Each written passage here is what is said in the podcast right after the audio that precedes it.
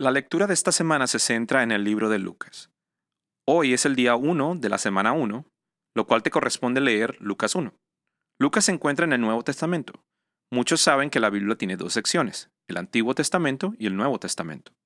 El Antiguo Testamento da los relatos de la creación de un mundo perfecto por parte de Dios, además de la corrupción de ese mundo perfecto por el pecado, lo cual es la rebelión contra Dios. Y también vemos la relación redentora que Dios estableció con los israelitas.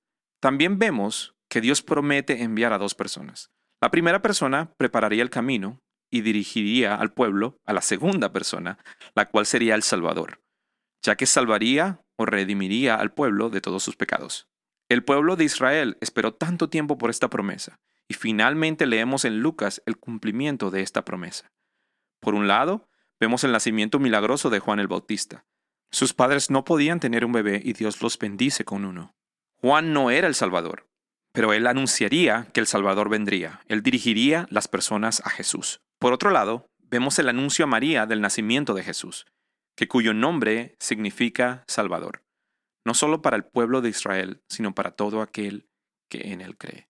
Vamos a leer Lucas 1, del 30 al versículo 37. Dice así. Entonces el ángel le dijo, No temas, María, porque has hallado gracia ante Dios. He aquí concebirás en tu vientre y, y darás a luz un hijo y llamarás su nombre Jesús. Este será grande y será llamado Hijo del Altísimo. Y el Señor Dios le dará el trono de su padre David. Reinará sobre la casa de Jacob, para siempre, y de su reino no habrá fin. Entonces María dijo al ángel, ¿Cómo será esto? Porque yo no conozco varón. Respondió el ángel y le dijo, El Espíritu Santo vendrá sobre ti, y el poder del Altísimo te cubrirá con su sombra, por lo cual también el santo ser que nacerá será llamado Hijo de Dios. He aquí, también tu parienta Elizabeth ha concebido un hijo en su vejez. Este es el sexto mes para ella, que era llamada estéril, porque ninguna cosa será imposible para Dios.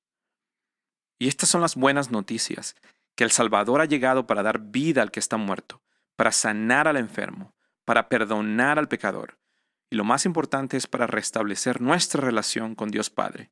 Si tú hoy crees en Él, entonces tendrás vida vida abundante, vida eterna. Oremos. Padre, gracias por este día. Gracias por tu palabra que nos lleva a Jesús. Y gracias a Jesús tenemos salvación.